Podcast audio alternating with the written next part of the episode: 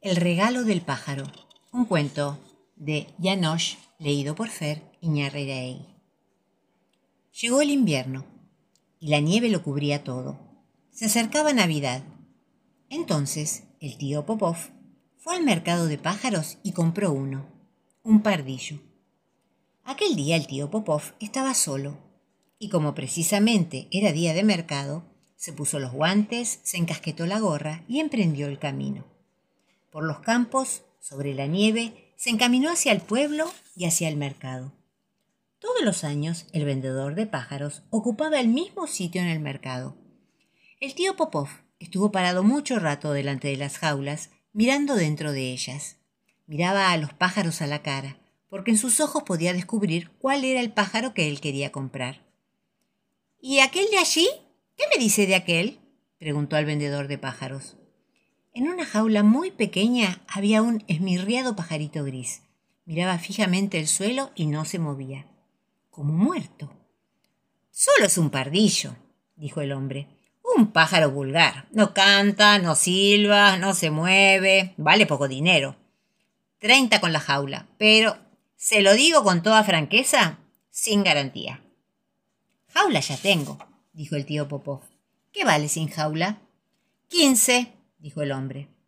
Y el tío Popov solo tenía quince. Era justo lo que había ahorrado. Entonces dijo, me los quedo.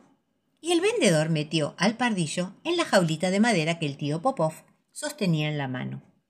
Sin garantía, gritó el hombre a sus espaldas. Se lo he advertido. El tío Popov se metió la jaula debajo de la chaqueta para que el pájaro no pasara frío y se fue a su casa. De vez en cuando se paraba, echaba su aliento caliente dentro de la jaula, se sacaba del bolsillo un par de pepitas de girasol, las mordía un poco y se las daba al pajarito.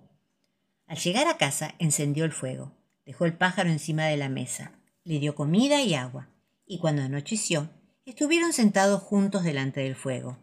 Escuchaban atentamente para ver si se oía ya, sobre los campos, el tañido de las campanas. El pajarito se calentó muy pronto. Saltaba de un lado al otro y hasta cantaba un poquito. La noche era cada vez más oscura y empezó a nevar. En la habitación se hizo el silencio. El fuego languidecía en la chimenea.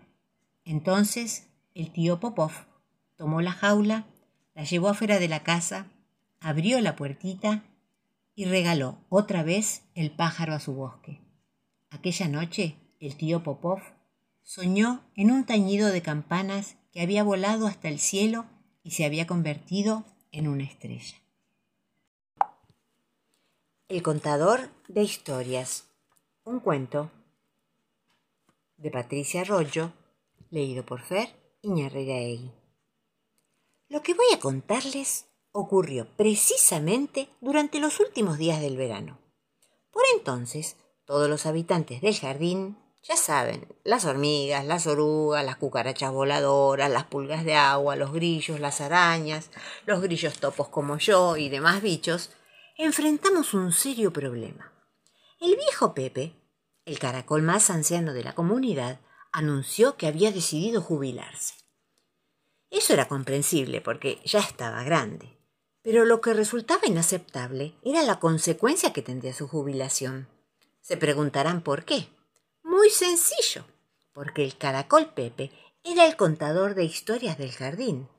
A lo largo de los años, su memoria prodigiosa le había permitido guardar los recuerdos de los principales acontecimientos vividos por nosotros, y también de otros sucesos, no tan impresionantes, pero sí curiosos, insólitos, divertidos o terribles. Por eso, sabía de pulgas, de viajes de turismo, de trabajo y también de invasiones, de los primeros que llegaron al jardín y también de los últimos. Pero era el tiempo de descansar, y aunque todos los bichos reconocíamos que Pepe se lo merecía, esto nos preocupaba mucho. ¿Qué pasaría con nuestras historias desde ese día? ¿Acaso se perderían en el olvido? El problema era serio, y como muchos vinieron a mi cuevita a decirme Grillo Topo, hay que hacer algo. Organicé de inmediato una asamblea.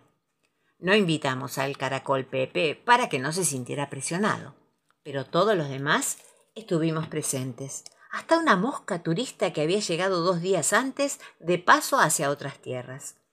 Una oruga abrió el debate, nos miró por encima de sus anteojos con cara de desconcierto y preguntó ¿Qué podemos hacer? El bicho canasto, pesimista como siempre, solo dijo Nada, embromarnos y olvidar nuestras anécdotas, que es como quedarnos sin pasado. Al oírlo, una hormiga horrorizada exclamó ¿Olvidarnos del día en que vinieron los grillos topo de al lado e hicieron aquel famoso campeonato deportivo? El bicho bolita, decidiendo qué peor era no recordar la terrible batalla contra el jardinero y su insecticida. Trataba de calmarla. Y por supuesto, no lo logró. A su turno, cada uno habló de los sucesos más importantes vividos en el jardín que no queríamos borrar de la memoria. Del choque entre la cortadora de césped y el triciclo, del casamiento de las pulgas de agua, el lío que se armó en la fiesta, el feliz nacimiento de sus hijitos, de la inauguración de la escuela de salto de las langostas y del fracaso de los alumnos bichobolita. Algunos recuerdos nos hicieron reír mucho, y con otros lagrimeamos. Incluso unos insectos muy sensibles lloraron a lágrima viva cuando se acordaron de los buenos amigos que ya no están con nosotros. Hasta que la mosca turista, que había sobrevolado todo el tiempo la asamblea, nos interrumpió. Escuchen todo atentamente, dijo respetuosa. Como saben, soy una recién llegada, y por eso sus historias me atraparon. Por cierto, debo decirles que su jardín parece un lugar muy interesante. Pero fuera de eso, no comprendo cuál es el problema que los tiene tan preocupados. En ese momento, todos nos quedamos callados pensando, porque los bichos sabemos que para pensar hay que callarse. La pregunta de la mosca nos había confundido, hasta que una araña comenzó a aplaudir con sus ocho patitas y una vaquita de San Antonio a reírse a carcajadas como lo hacen ellas, aleteando sin parar. ¡Claro! ¿Cómo no nos dimos cuenta? gritó la lombriz. Y así, todos fuimos entendiendo. Cada una de las historias estaba bien guardada en nuestra memoria y también en nuestros corazones. Solo había que revivirlas. Ese día comprendimos que podíamos recordarlas todas las veces que quisiéramos. Pero como una cosa es acordarse y otra muy distinta contar con gracia, estilo y elegancia, para ocupar el lugar de Pepe necesitábamos a alguien especial. Entonces organizamos un concurso y elegimos al mejor contador de historias. Un bicho bolita fue rechazado por Voltero. Lo mismo pasó con la oruga, que comenzaba a contar algo y se iba por las ramas y ya no había quien la escuchara. También quedaron eliminados los grillos, que aturdían a los oyentes apenas empezaban. Las pulgas nunca se quedaban quietas, así que era difícil prestarles atención. Y las arañas van y vienen, y por eso es imposible seguir el hilo de sus historias. Finalmente, el ganador fue Osvaldo, un abejorro que si bien ceseaba bastante, demostró ser muy divertido y tener muy buena memoria. Ahora el caracol Pepe vive tranquilo en su casita, recordando.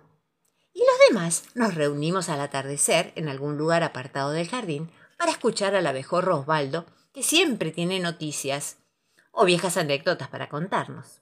A veces yo aprovecho que están todos y cuando él termina, ensayo los cuentos y después les cuento a ustedes. Chau, chau. El misterioso señor Dickens. Un cuento de Aida Muñoz, leído por Fer Iñarreiraegui. El pequeño ratón, Oliver, acababa de regresar del internado, el colegio donde pasaba todo el invierno. Pero al llegar al castillo, comprobó que ese verano no había ratoncitos correteando por los jardines.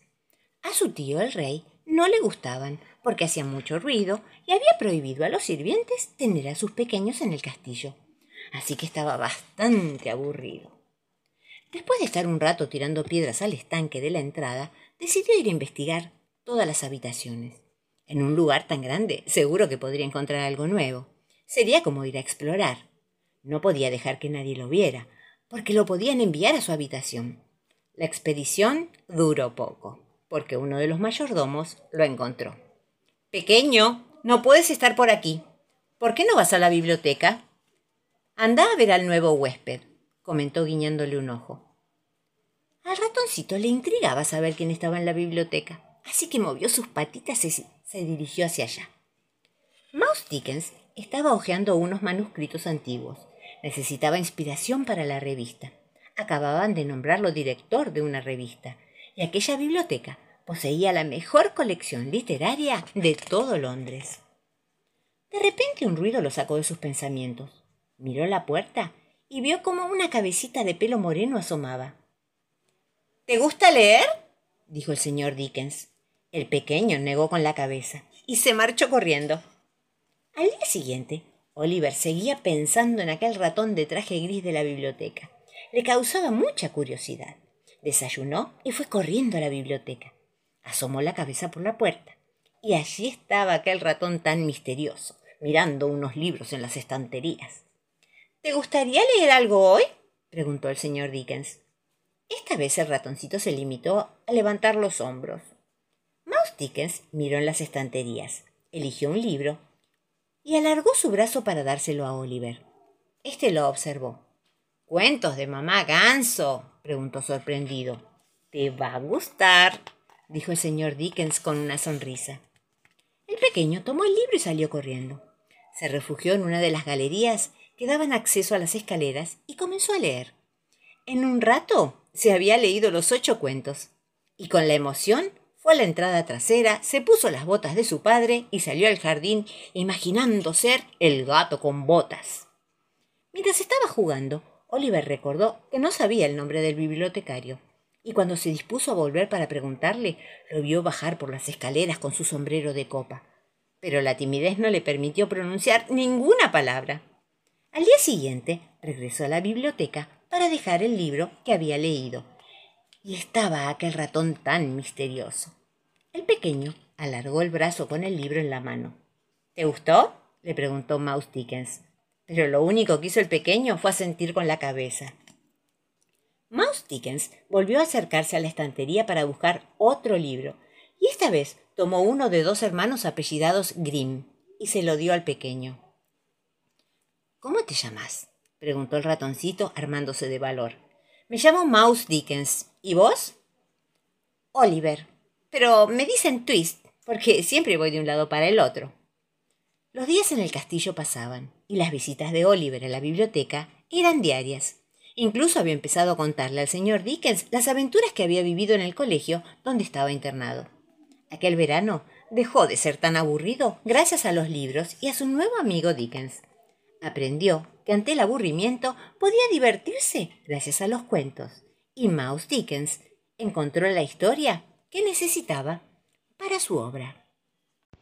Mediodía, mediodía, con el dedo en agua fría, digo no, digo sí, digo que vuela un colibrí, caballito de mazapán, vamos juntos a Tucumán, a ver si baja la araña despacito por la montaña.